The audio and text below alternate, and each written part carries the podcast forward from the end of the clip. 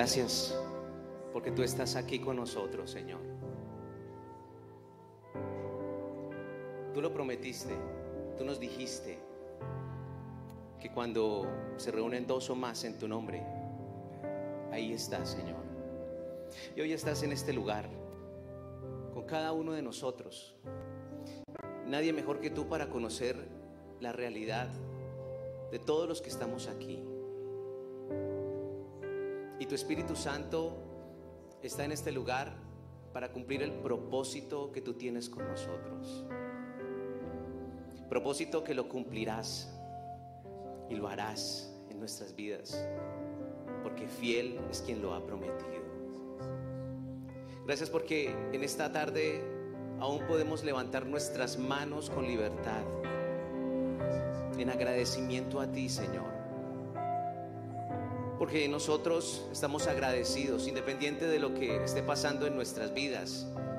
Agradecidos estamos al saber de que tú estás con nosotros. Porque tú prometiste que nunca nos dejarías ni nos desampararías, Señor. Así que en esta tarde, ya llegando la noche, nos presentamos como tu pueblo, como esa manada pequeña, Señor, delante de ti. Vulnerables, Señor, vulnerables, sin apariencias, sin fingimientos, sin máscaras, tal cual somos, Señor. Para que tu palabra, Señor, actúe con libertad en nuestro corazón. Dile al Señor que tu palabra actúe en esta tarde con libertad en mi corazón. De tal manera que no haya obstáculo alguno, Señor, en mi vida. Para que hagas lo que tengas que hacer. Muchas gracias, nuestro buen Dios. Bendito eres. Démosle un aplauso fuerte a nuestro Señor. Fuerte, fuerte, fuerte ese aplauso a nuestro Señor. Gracias, Jesús. Muy bien, vamos a sentarnos. Ah, ok, gracias. Ok, buenas tardes a todos, ¿cómo están? ¿Bien? ¿Todos se encuentran muy bien? Nos, nos encanta cada sábado poder estar aquí con ustedes. ¿A ustedes les gusta venir presencial o no? ¿Sí? ¿Les gusta? Sí, la verdad es que el estar juntos, el vernos, el poder eh, abrazarnos hasta donde se nos permita, es una experiencia muy diferente. Sin embargo, a las personas que en este momento están conectadas virtualmente, también les damos un saludo, los saludamos a ellos, por favor. Démosle una bullita a ellos. Bienvenidos también a esta transmisión. Que Dios los bendiga a todos ustedes. Bien, eh, esta semana la verdad es que me, impresionó muchísimo lo que está pasando en Afganistán. ¿Cierto? Es bastante conmovedor. Eh, Cuando uno mira las noticias y mira las redes sociales, pues la verdad es que uno le da gracias a Dios porque somos unos privilegiados. La influencia del cristianismo ha cambiado la historia completamente. Y ver a esas mujeres en la situación en las que están, la verdad es que eh, en mí levantó una oración. Recuerdo que en, célula, en la célula que tuvimos este, este miércoles con los con mis discípulos, oramos también por esa situación. Pero la verdad es que es, bastante difícil ver eh, el panorama que, se está viendo ahora y lo que se espera, sobre todo con el trato a la mujer. Entonces eso como que me motivó a, hacer algo. Y es eh, a buscar alguna persona, una mujer en la Biblia de la cual podamos hablar. Porque yo creo que, que nosotros le debemos mucho a las mujeres. Es más, hoy no es el Día de la Mujer, pero los hombres les vamos a dar un aplauso a las mujeres. Demos un aplauso a las mujeres, fuerte a las mujeres. A ver, no, hagamos algo, pongámonos de pie, pongámonos de pie los hombres, vamos a poner de pie y vamos a mirar a esas mujeres que están ahí sentadas y vamos a darles un aplauso fuerte a ellas. Ellas son imagen y semejanza de Dios. Gracias, gracias a ustedes, porque es muy importante el liderazgo de la mujer en el hogar y en la iglesia también. En el hogar y en la iglesia. Y gracias a Dios, Dios nos ha permitido también tener una pastora espectacular como la, líder Claudia. Eh, con todas las líderes mujeres de los movimientos. Levanten la mano los que son eh, asesores de movimiento mujeres, levanten la mano. Líderes que tienen célula, levanten la mano para que todos los veamos. Mire que si hay varias mujeres. Gracias a Dios por, por el liderazgo de ellas. Eh, pero bueno, la verdad es que estuve tratando de buscar en la Biblia una mujer de la cual podamos hablar y podamos aprender, que tenga un valor de fe, en el cual no solamente las mujeres y los hombres podamos aprender. Y encontré encontré una mujer que me gustó su historia, ¿cierto? No es muy conocida. Bueno, algunos dirán, yo ya la conozco, pero de pronto algunos no la conocen. Y está en el libro de Hechos, en el capítulo 16. Vamos a, a ir todos a la Biblia. Hechos capítulo 16. El contexto de esta historia es bastante bonito. Hechos capítulo 16.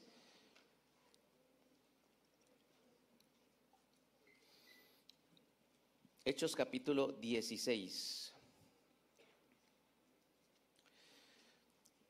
Pablo, junto con su equipo misionero, estaba planeando su segundo viaje.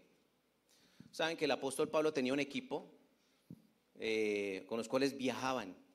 Y, mm, varios viajes de Pablo estuvo orientados en Asia, Asia Menor, parte de Europa. Pero en este capítulo 16, Pablo hace su segundo viaje misionero su segundo viaje misionero. Y unos capítulos atrás, del capítulo 16, se cuenta que él tenía unos planes, Pablo y su equipo tenían unos planes, ellos querían ir a Asia Menor, de hecho querían ir a Éfeso, querían hacerle un seguimiento a las iglesias que se estaban empezando a establecer en ese lugar, pero la historia cuenta de que el Espíritu Santo les impidió ir a ese lugar, les dijo que no, que no debían ir a ese lugar. Y Pablo tiene un sueño, una visión, donde un hombre macedonio está pidiendo ayuda, le está diciendo, ayúdanos. Y entonces él hizo como que ató cabos, vio como el impedimento del Espíritu Santo a ir al ir a ese lugar. No se sabe cómo, si fue por, por cuestiones de clima o si realmente él escuchó directamente al Espíritu Santo que le dijo, no vayas allá. Lo que sí es cierto es que el Espíritu Santo no quería que predicaran el Evangelio en ese lugar todavía. Y él ató cabos junto con el sueño y entendió que el viaje que él esperaba hacer a Asia, pues tenía que tener otro, otro destino. Y él parte hacia Europa. Y a partir de ahí, del versículo 11, comienza la historia de ese, ese viaje que va a tener Pablo y lo que se va a desencadenar allí. Dice el versículo 11, zarpando pues de Troas, vinimos con rumbo directo a Samotracia y al día siguiente a Neápolis.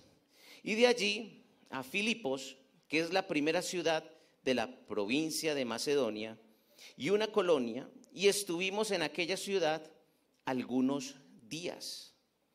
Es más, desde donde estaban hasta Troas era más o menos unos cinco días de viaje, pero realmente se demoraron dos.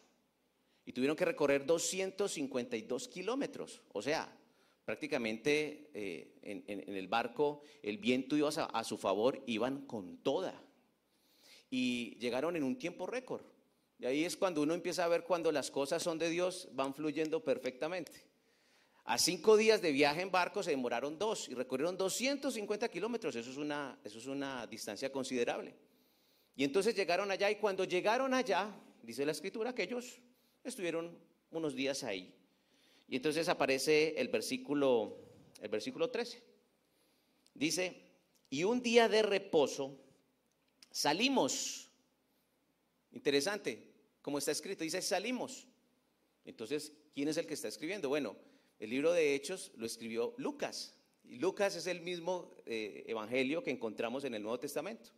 Lucas, quien, quien hacía de profesión doctor, también era un escriba. Era como una especie de asistente. ¿Sí?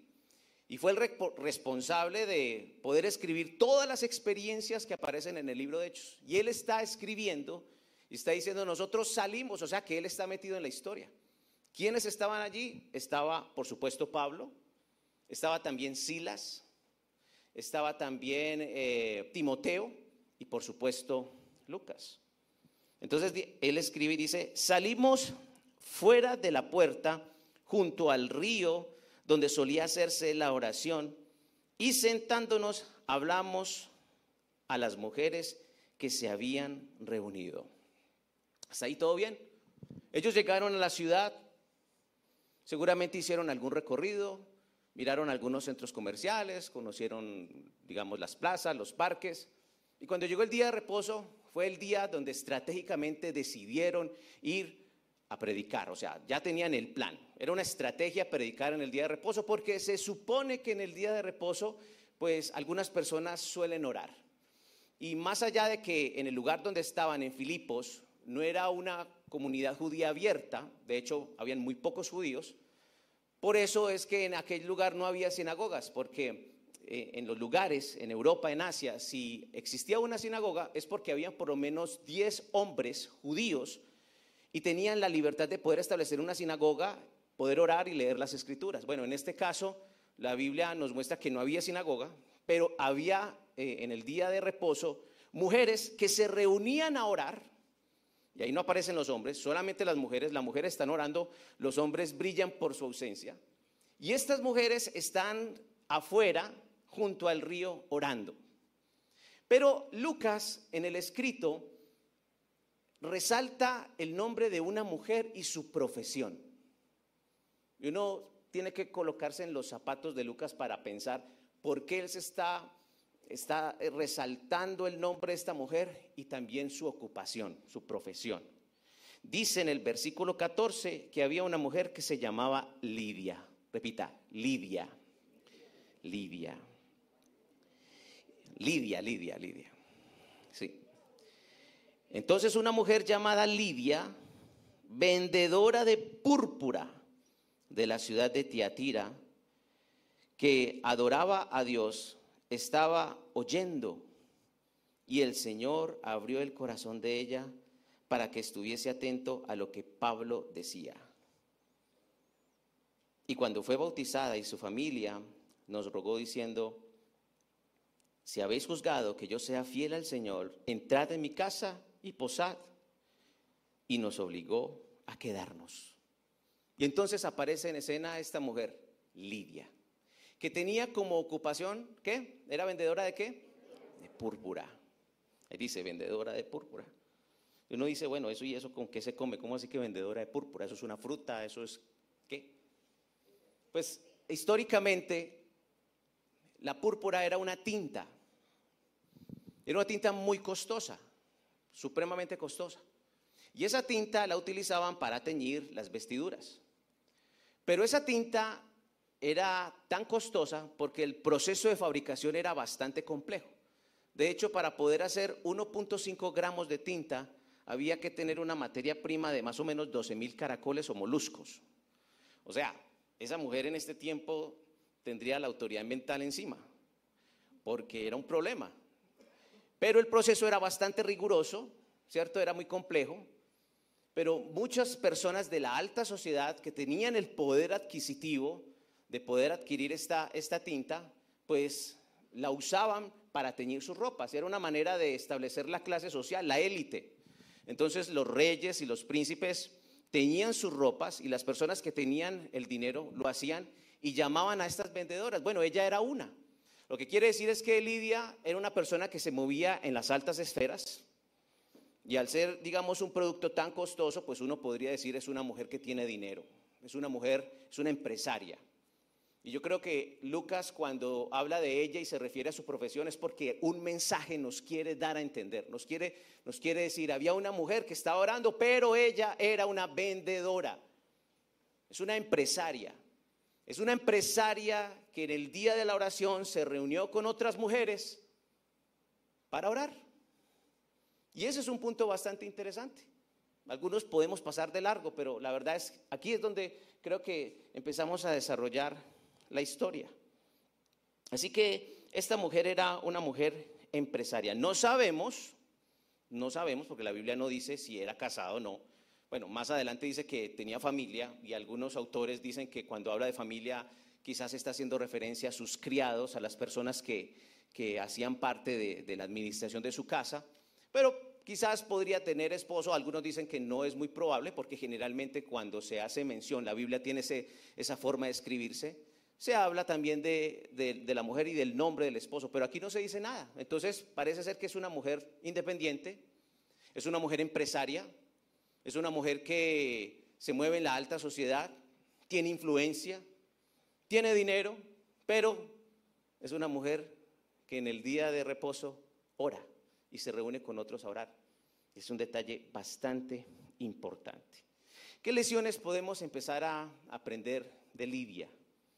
Yo quiero decirte tres cosas importantes que yo encuentro en esta historia y que espero que juntos también nos pongamos de acuerdo.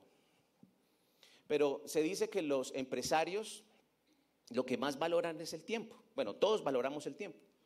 Pero los empresarios encarnecidos que quieren ganar el mundo, los emprendedores, ahora sobre todo con este tema de redes sociales y el emprendimiento, eh, es algo que toma mucha fuerza y se dice que el tiempo es el mayor activo que tenemos las personas. Que cuando tú pierdes tiempo, pierdes dinero, ¿verdad? Eso, eso es lo que nosotros sabemos. Perder es perder dinero. Sin embargo, cuando tú miras la descripción de Lucas acerca de Lidia, diciendo que era una mujer vendedora de púrpura, o sea, una empresaria, y que además está orando, uno empieza a notar que quizás es una mujer bastante centrada. Porque, y no quiero decir que todas las personas somos así o que todos los empresarios somos así, pero uno ve que las personas mm, en muchas ocasiones están perdidos en sus negocios, perdidos en sus trabajos, y una de las excusas que tienen para, para desarrollar su vida espiritual es que no tienen tiempo, dicen que no tienen tiempo. Es más, dicen que si pudieran agregarle dos horas más al día o tres horas más al día, lo harían, porque no les alcanza el tiempo para nada. Y viven en función de sus negocios y de su trabajo. Pero aquí lo que está diciendo la Biblia es que esta es una mujer que saca tiempo para orar, entiende el valor de su trabajo, sabe que su, trabajo es, es una bendición, pero además de eso, en el día que corresponde orar, de estar en la presencia de Dios, esta mujer no saca excusas. Esta mujer no está en el día de reposo, que era el día de oración, vendiendo tintas. No. No está vendiendo su producto. Ni siquiera le está vendiendo a las amigas que están ahí tintas, porque la Biblia no dice eso. No, la Biblia dice que esta mujer estaba adorando a Dios y que en un momento Dios abrió su corazón. Es una mujer que está enfocada. Y esto me lleva a pensar en la primera lección de la cual yo quiero compartirla hoy, que creo que podemos extraer de esta, de esta historia. Y es que aunque tú seas la persona más ocupada del mundo, aunque tú seas la persona más ocupada del mundo, siempre habrá tiempo para tu crecimiento espiritual, siempre. Aunque seas la persona más ocupada del mundo y tengas múltiples ocupaciones, Nunca vas a tener la excusa de que no has crecido espiritualmente, de que no oras, de que no vienes a la iglesia, de que no estás en una célula, de que no te comprometes con tu vida espiritual, simplemente porque estás ocupado de tus negocios. Y la razón es muy sencilla. La misma Biblia nos da la respuesta.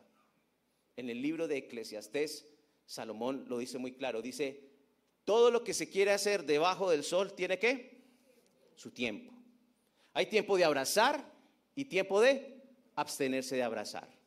Hay tiempo de reír, hay tiempo de llorar. Hay tiempo para dormir y hay tiempo para qué? Para trabajar. Cuando tú te excusas en que no te alcanza el tiempo y que por eso de alguna manera hipotecas tu crecimiento espiritual, le estás diciendo a Dios mentiroso. Porque la Biblia dice que si hay tiempo, hay tiempo, que hay tiempo para todo lo que quieras hacer pero también hay tiempo, hay ocasión.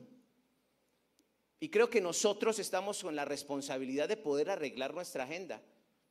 Y a veces uno tiene que hacer el ejercicio de revisar la agenda, porque en la agenda se nota cuáles son tus prioridades. En la agenda se nota cuáles son las cosas más importantes. En el tiempo en el que inviertes haciendo eso es donde se nota dónde estás colocando toda tu, tu, tu energía. Y esta mujer lo tiene muy claro. El día de reposo es el día para estar en la presencia de Dios. Es el día para estar con el Señor.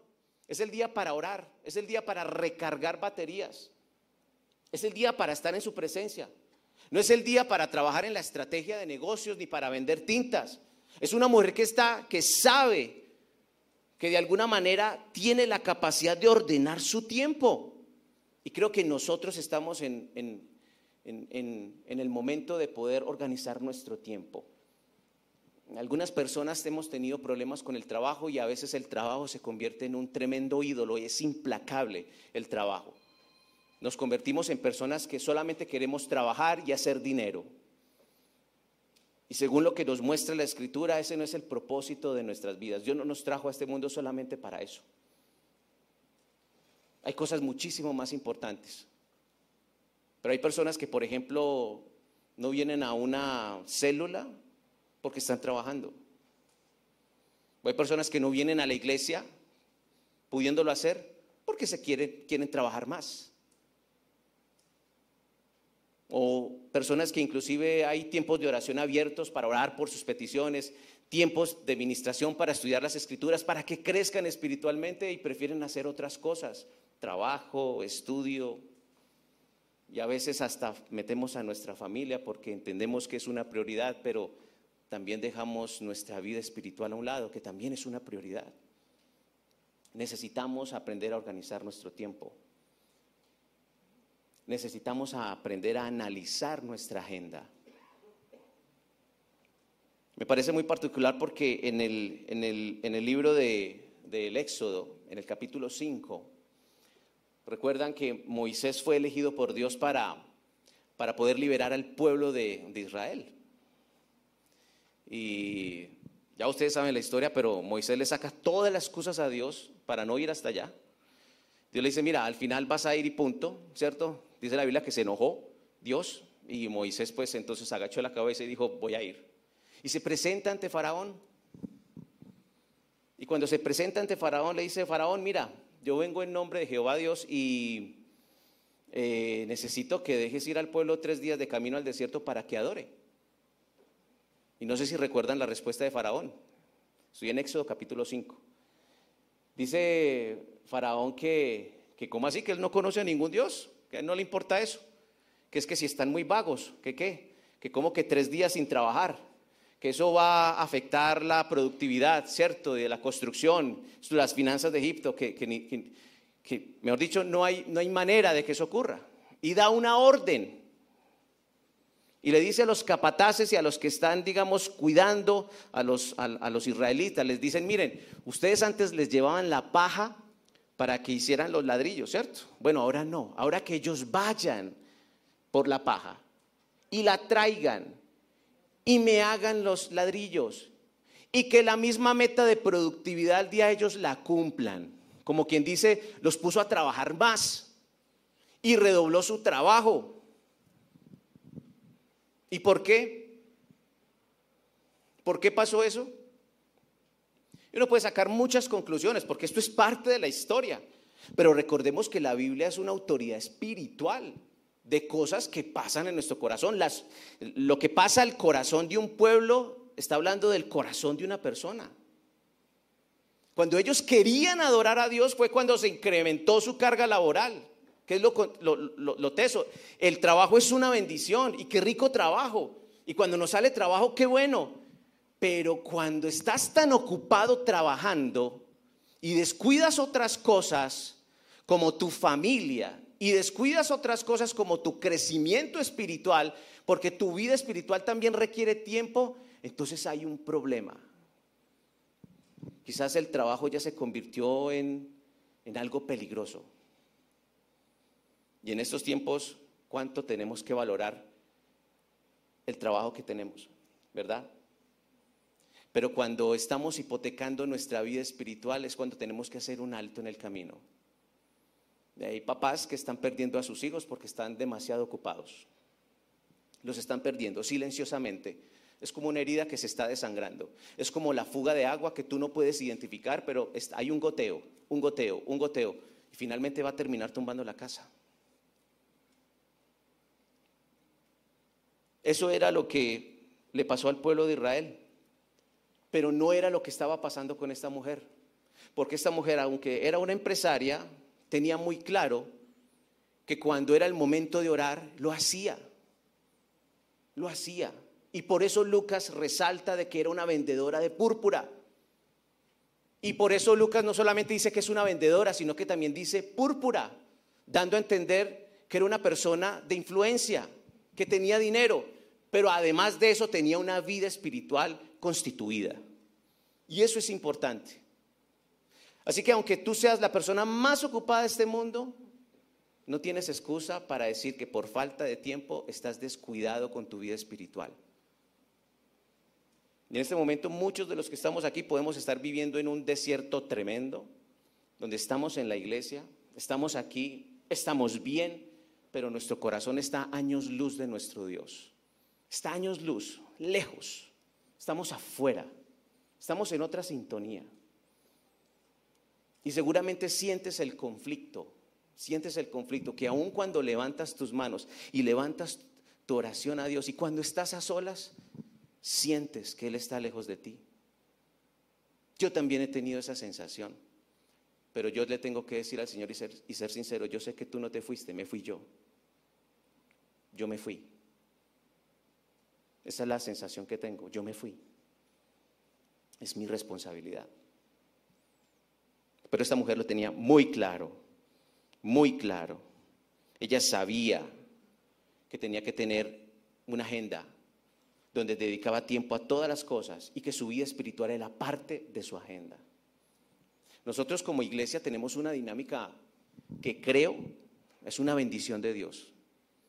Es una bendición que quizás muchas personas no valoran, pero lo que es una célula, lo que es una célula, lo que es una célula hoy en día Miren, si algo nos demostró la pandemia, es que la iglesia fue remecida y las personas que tenían compromiso espiritual permanecieron, permanecieron. Las personas que tienen compromiso espiritual, que tienen bases espirituales, son personas consistentes con el tiempo, permanecieron. Las demás se fueron. Se fueron. Porque la vida se requiere también ese fundamento claro, fundamento claro. Necesita tener esas bases sólidas. Y esta mujer sabe que a pesar de que es una empresaria exitosa, tiene bases sólidas y dedica tiempo a la oración. Y me llama mucho la atención lo que dice el, el libro de Eclesiastés en el capítulo 10, el versículo 10, que dice, si el hacha pierde su filo, y no se vuelve a afilar, hay que golpear con más fuerza.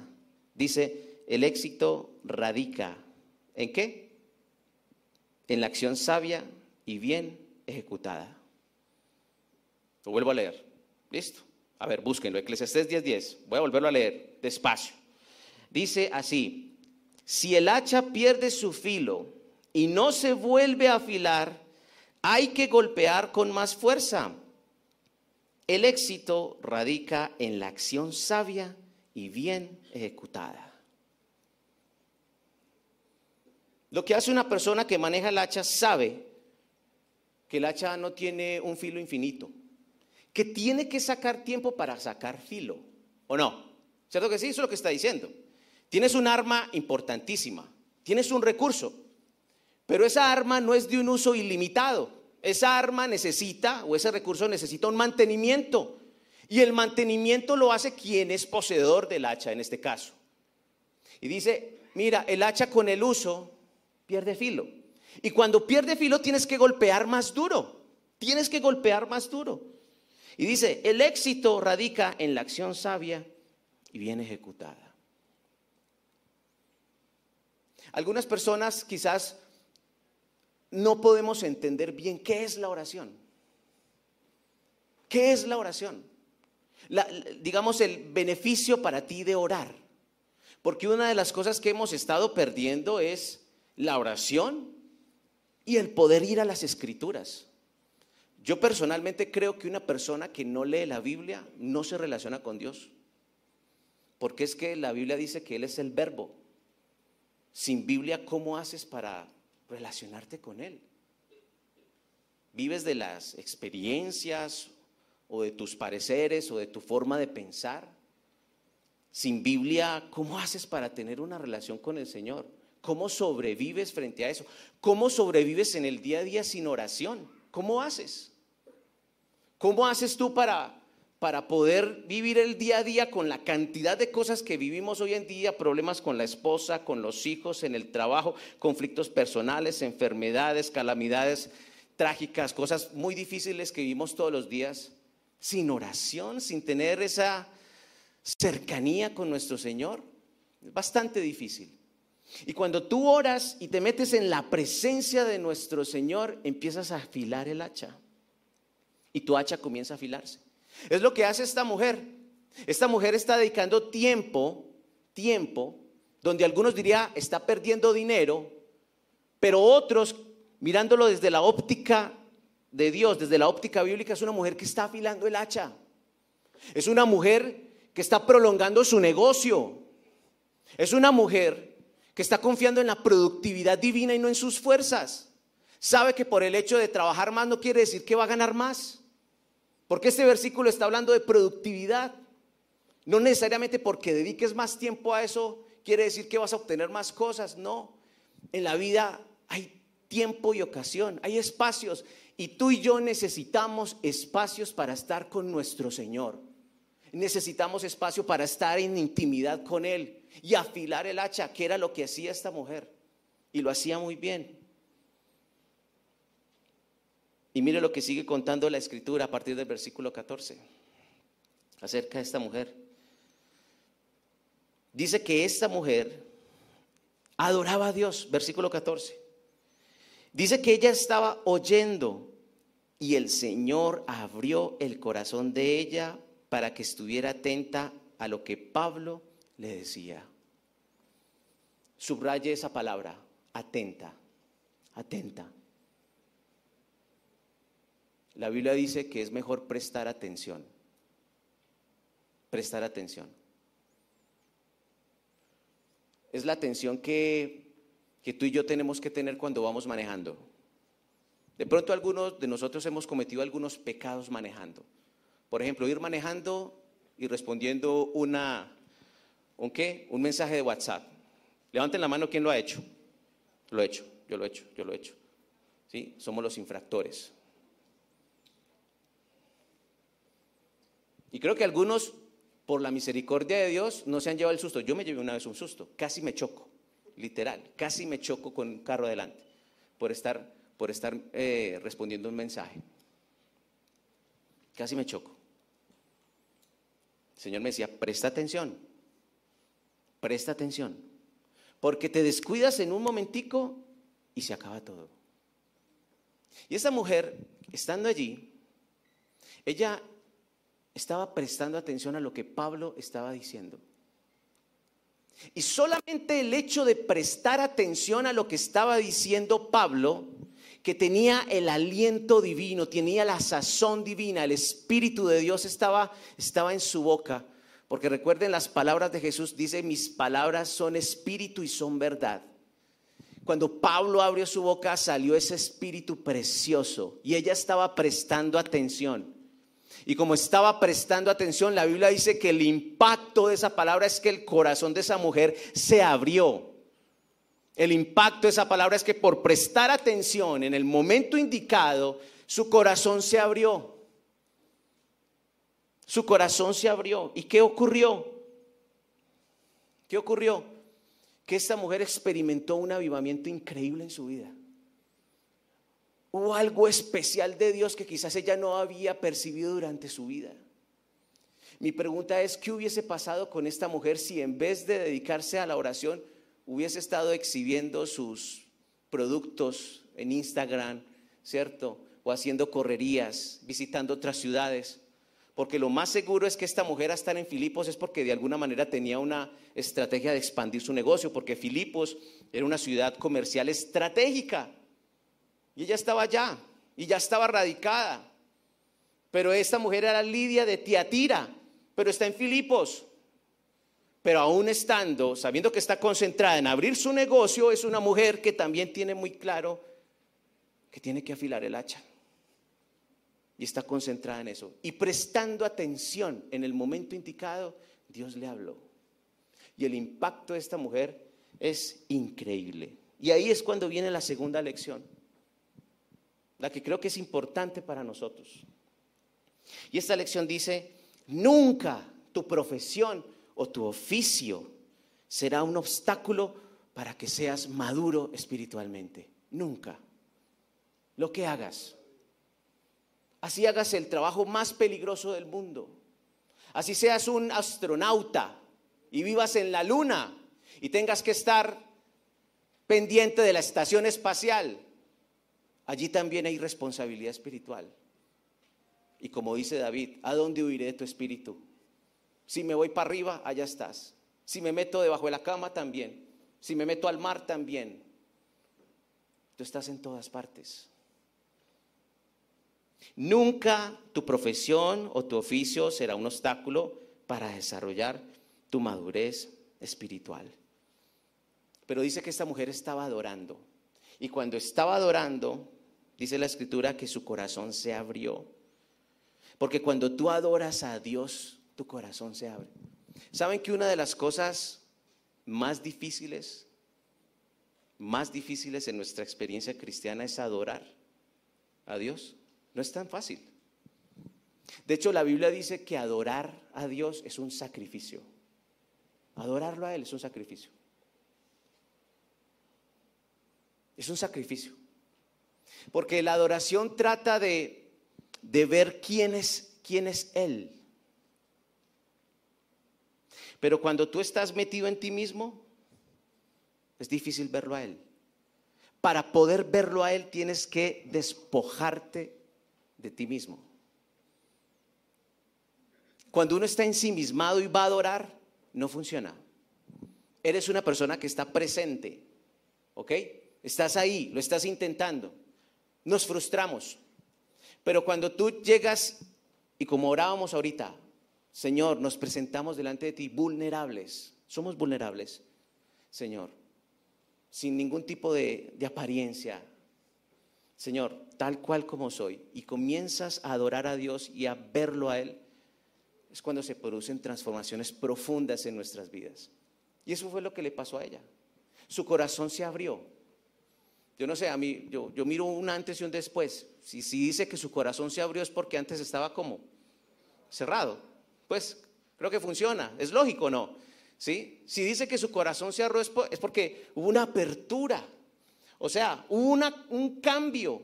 Mientras ella adoraba a Dios, y prestaba atención a las palabras del predicador que estaba frente a ella, su corazón se abrió. Y esta mujer empezó a entender que su vida no era simplemente vender tintas,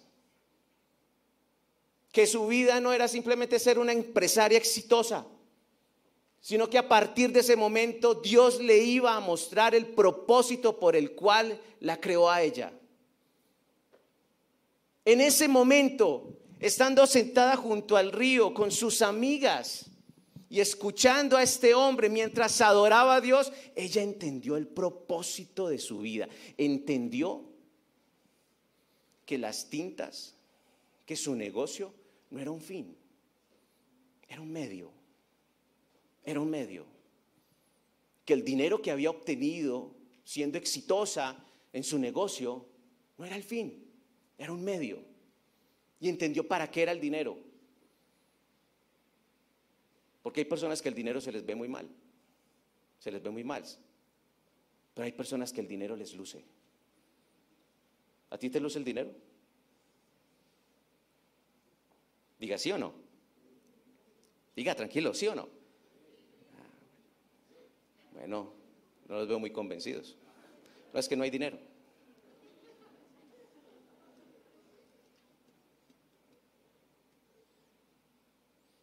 Me encanta la secuencia que muestra el, texto. Mira la secuencia. Dice que Lidia adoraba a Dios y estaba oyendo y el Señor abrió el corazón de ella para que estuviera atenta a lo que Pablo decía.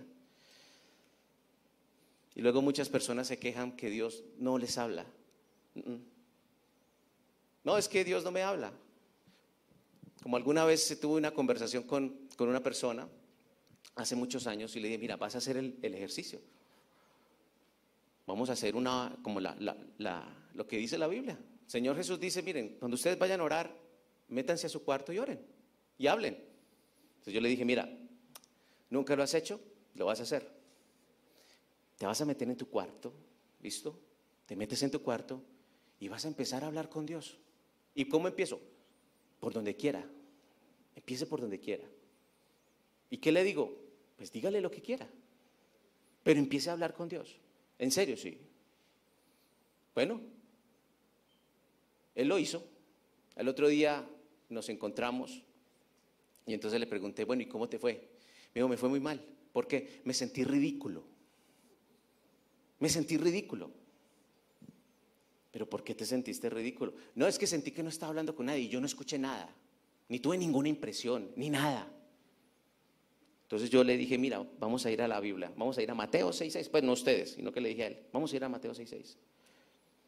Viendo Mateo 6.6, dice que cuando nosotros nos metemos en nuestra, en nuestra habitación y estamos, en el, estamos allí en la habitación y hablamos, dice que el Padre está en el secreto y que nuestro Padre ve en el secreto. Entonces,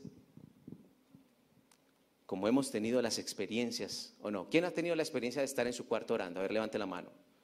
Sí, De eso se trata, de que escuches el silencio ensordecedor. Porque la confianza es que cuando no escuches nada, Él está ahí. Y sabes que el Señor te vio ahí hablando con Él. Y también se dio cuenta que te sentías ridículo. Pero síguelo haciendo y le vas a encontrar sentido. Él lo siguió haciendo hasta que lo pudo entender. Y por supuesto, con el discipulado, con estar en una célula, con recibir el fundamento, empezó a crecer. Pero uno empieza por ahí. La oración es el recurso de los poderosos. Claro, porque quienes oran son inútiles, pero reciben el poder del poderoso. Eso es lo que la escritura nos dice. Sí, somos inútiles, siervos inútiles, pero con un Dios poderoso. Y cuando tú buscas al Señor en intimidad y estás con Él afilando el hacha, no estás perdiendo tu tiempo. Puedes estar salvando tu matrimonio, puedes estar salvando tu empresa, salvando tu vida, salvando a tus hijos, salvando todo lo que te rodea. No podemos menospreciar eso. Tenemos que afilar el hacha. Y por último, como termina esta historia, en el versículo 15 Dice que cuando esta mujer mientras adoraba y escuchaba la predicación de este hombre y su corazón se abrió, dice, dice que ella fue bautizada. Seguramente le dijo, mire, yo quiero ser bautizada, yo quiero eso que usted tiene, démelo, ¿qué tengo que hacer? Y ella se bautizó, hizo esa declaración pública que Jesús era su Señor. Y luego dijo, y no solamente para mí, sino también para mi familia. Y dice que su familia también se bautizó. Y cuando ella vio su casa, cuando ella vio su casa y dijo, ¿yo qué hago con toda esta casa? Dijo, vengan ustedes, Pablo, Silas, Lucas, vengan Timoteo, mi casa es muy grande y se metieron en su casa y ellos dijeron, no, no, tranquila, no hay problema, vengan. Y dice la Biblia que les rogó. Ellos hicieron rogar. Y allá fueron y se quedaron varios días. ¿Cuál fue el impacto de esto históricamente? Que en esa casa nació la iglesia más influyente de Europa, la iglesia de Filipos, donde leemos la carta de los filipenses. ¿Sabe quién lo hizo? Una mujer. Lo hizo una mujer. El liderazgo de una mujer. Que esto no es de hombres. Ah, ah. Dice, varón y hembra los creó a su imagen y semejanza. Lo hizo una mujer.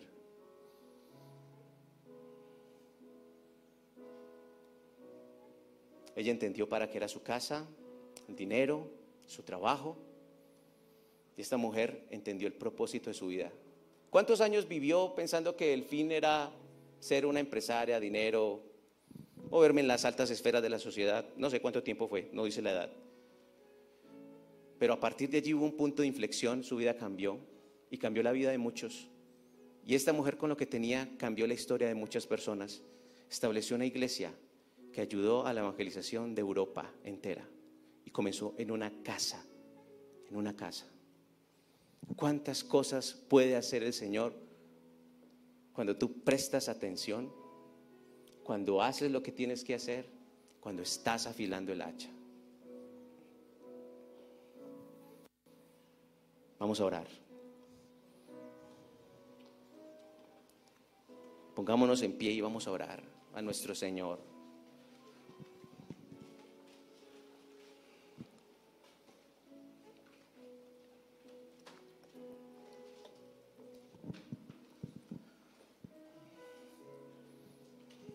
Para que seamos honestos con Dios.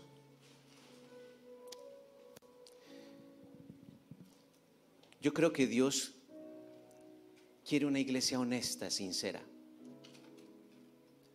donde nos mostremos tal cual somos. Porque somos una iglesia santa no por nuestra conducta, sino porque Él nos, nos lavó con su sangre. Somos santos. Pero si hay algo que requiere la oración es honestidad, es sinceridad.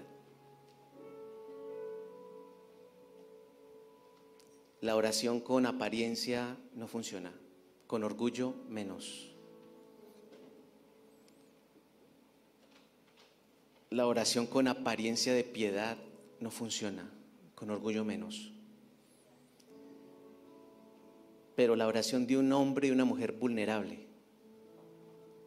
en el momento oportuno, mientras lo adora Él y se hace a un lado y lo ve a Él, Él envía su palabra y te parte el corazón en mil pedazos.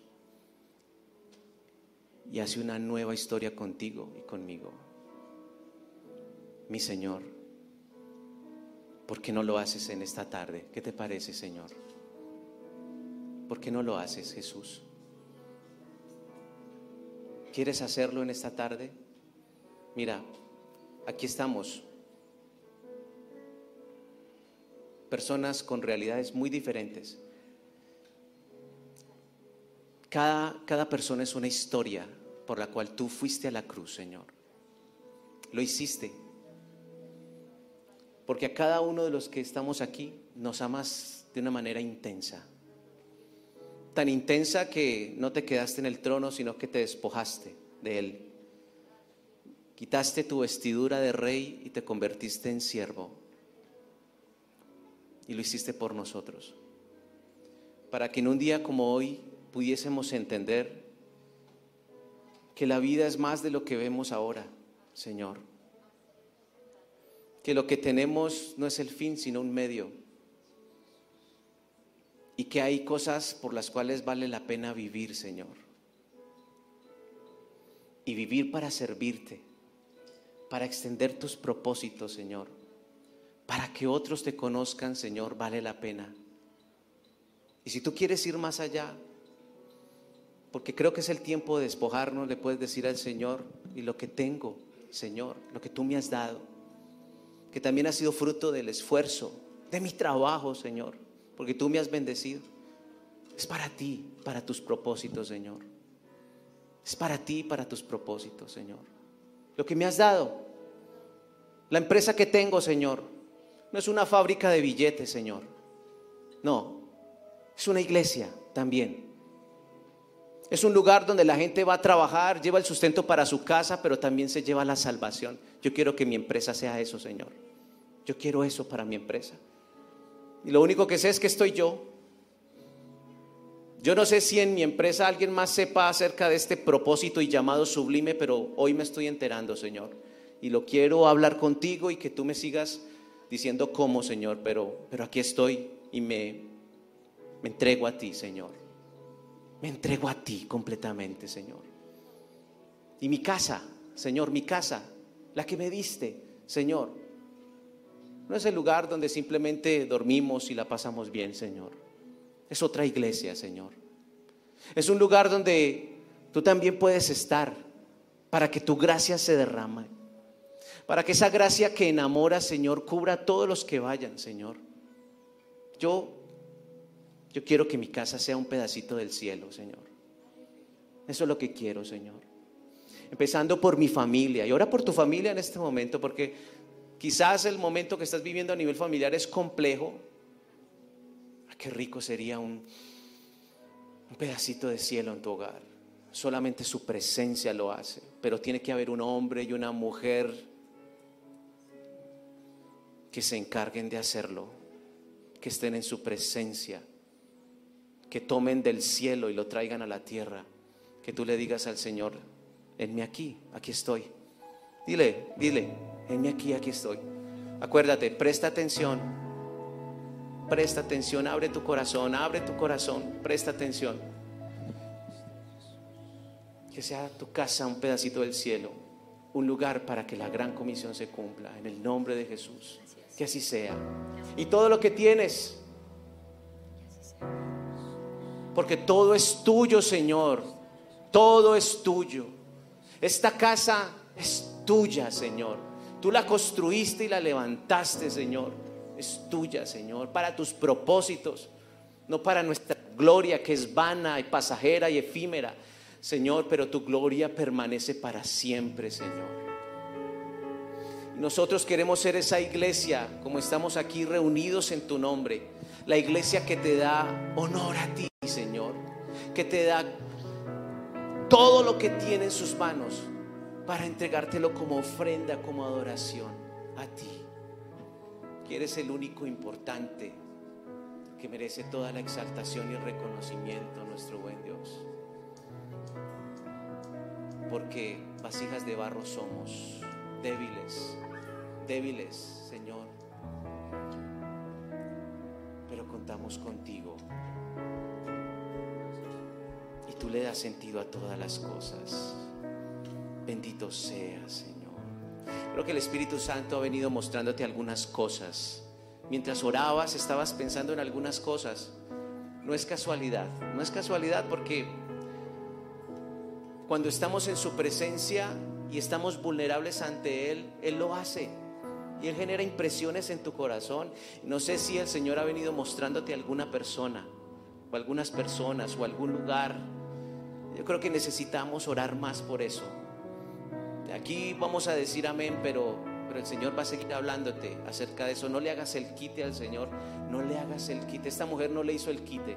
Esta mujer escuchó, esta mujer abrió su corazón porque Dios lo hizo primero su vida cambió y cambió la vida de muchos y encontró el propósito en su vida. Que tú le digas al Señor, mira Señor, tengo esta impresión en este momento, es algo loco, no importa, tú no tienes que valorar si es loco o cuerdo, si es razonable o no es razonable. Que tú le digas al Señor, mira, tengo esta sensación en mi corazón, tengo este pensamiento, Señor, se me está ocurriendo esta idea, tengo esta persona en mente, Señor, ¿qué es lo que quieres, Señor? ¿Por qué me estás permitiendo pensar esto, Señor? Eh, Señor, vas a hacer algo esta semana este tiempo, este mes, este año, Señor? ¿Cuál es el proyecto que tienes en mente conmigo, Señor? Señor, mi vida sin ti es aburrida, pero contigo es una aventura, vale la pena vivir, Señor. Quiero tus aventuras. Levanta tus manos y dile Señor, quiero tus aventuras, Señor. Mete, mete a mi familia, Señor, en tus aventuras, Señor. En esas aventuras que hacen que la vida valga la pena, Señor, para ti, viendo tu, tu gloria y tu poder y tus milagros, Señor. Y yo, y yo siendo testigo de ellos, Señor. Ven y transforma este corazón. Ven, transforma mi casa y transforma todo lo que soy. Díselo al Señor. Hazlo en el nombre de Jesús. Hazlo en el nombre de Jesús, Señor. Hazlo. Y que sea como tú quieres. Dile al Señor con confianza. Dile, y que sea como tú quieres. Díselo, y que sea como tú quieres. Y que sea como tú quieres, Señor. Como tú quieres. Como tú quieres. Te amamos, Señor. Vamos a seguir adorando a Jesús. Bendito eres. Excelso, Señor. Maravilloso Jesús.